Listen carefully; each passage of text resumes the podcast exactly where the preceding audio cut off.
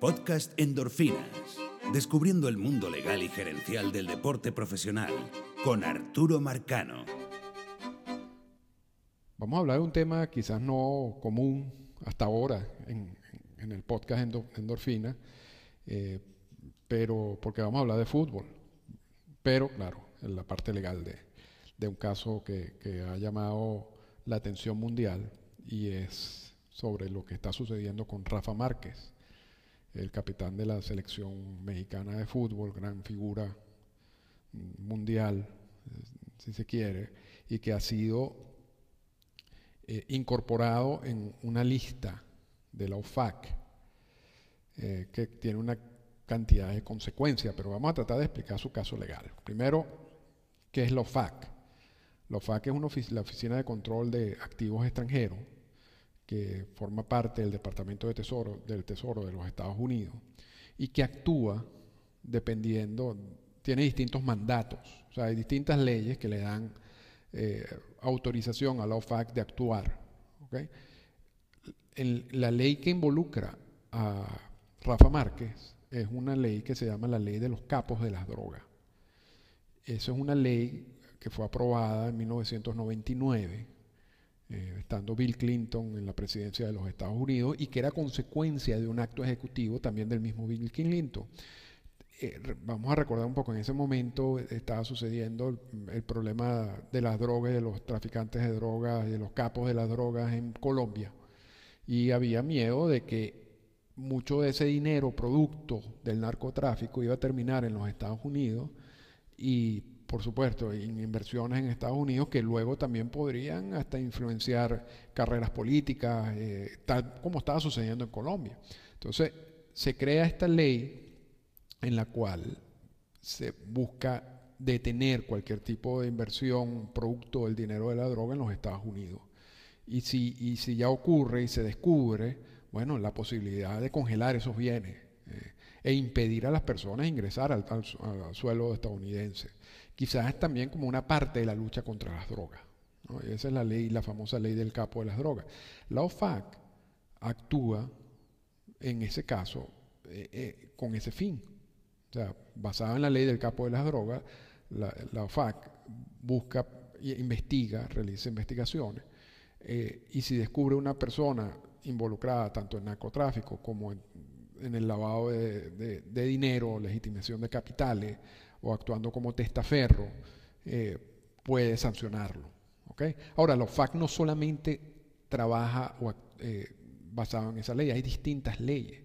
Está la ley del embargo, por ejemplo, a Cuba, la ley del embargo a Corea del Norte, ahí la OFAC tiene una labor. Hay una ley específica, por ejemplo, con Venezuela eh, sobre las violaciones de derechos humanos.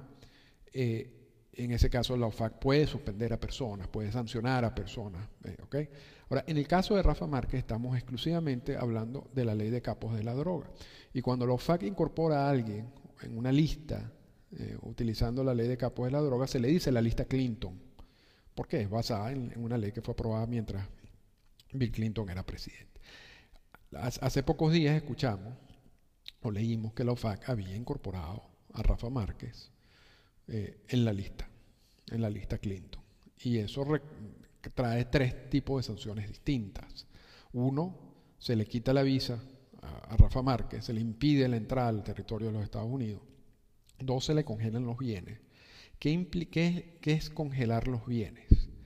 Eh, no, la OFAC no le quita los bienes a Rafa Márquez ni a nadie, eh, de hecho, por ninguna de las sanciones, de ninguna de, de las leyes por la cual actúa.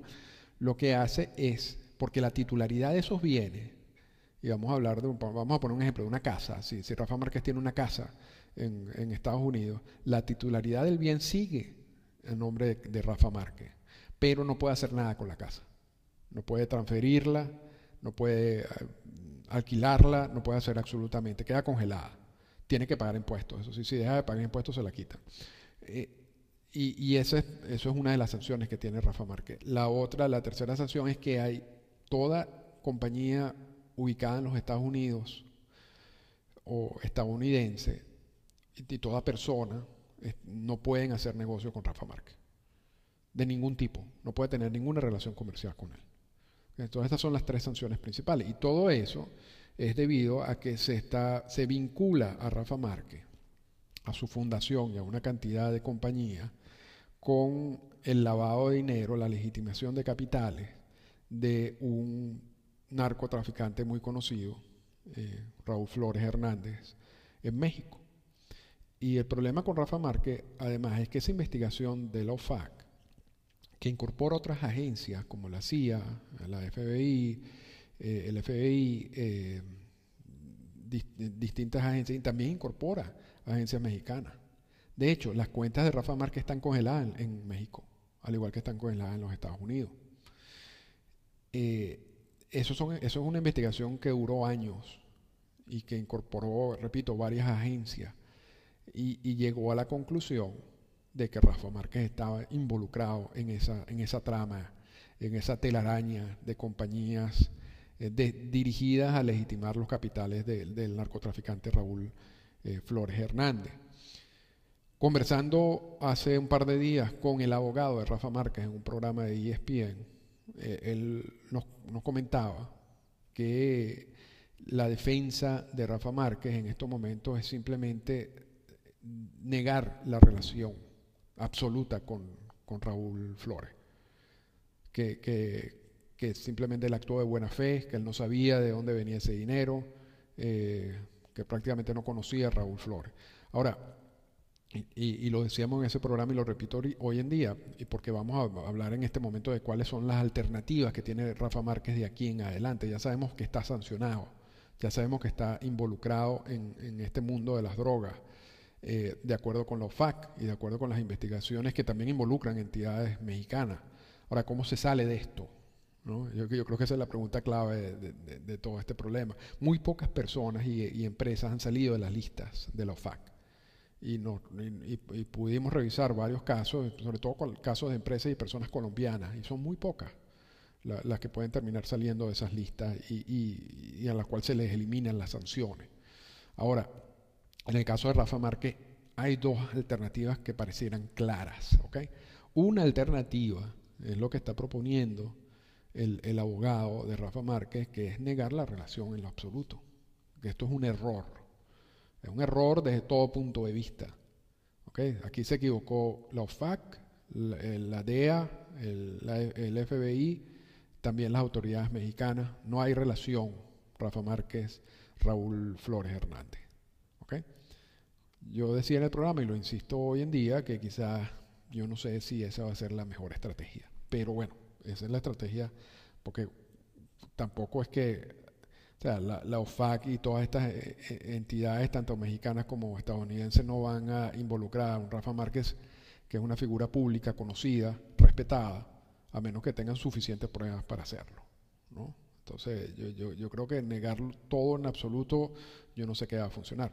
La otra alternativa es que la OFAC muchas veces, no hay cargos de lavado de dinero en contra de Rafa, cargos penales lo que hay es una, sanción administrativa, lo que, es el que, está ahí en los tres pasos que ya mencionamos anteriormente.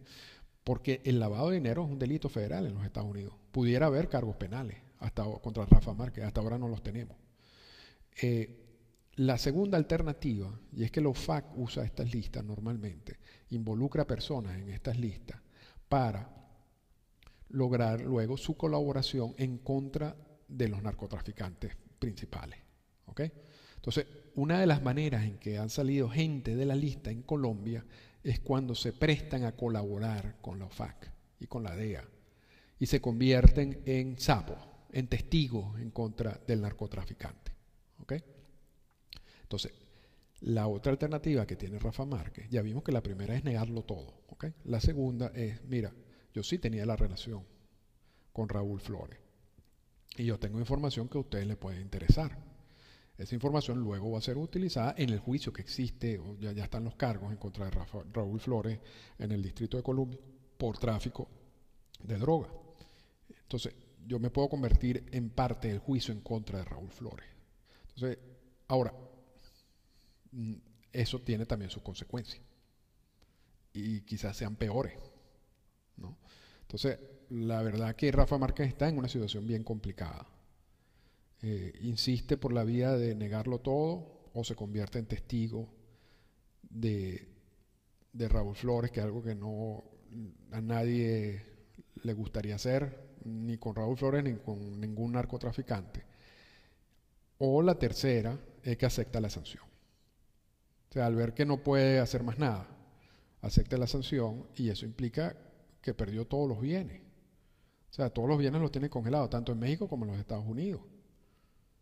Eh, nadie puede hacer, eh, ninguna empresa, por lo menos Nike, que está ubicada en los Estados Unidos, puede, puede tener eh, patrocinio con, con, Rafa Márquez.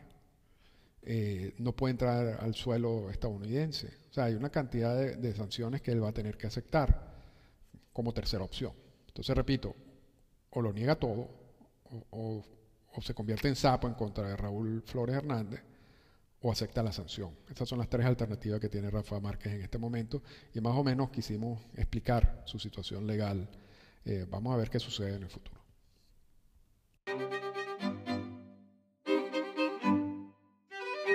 Esta fue una presentación del podcast Endorfinas. Para comunicarse con nosotros, escríbanos a las siguientes cuentas en Twitter. Arroba Arturo Marcano y arroba Endorfinas Radio.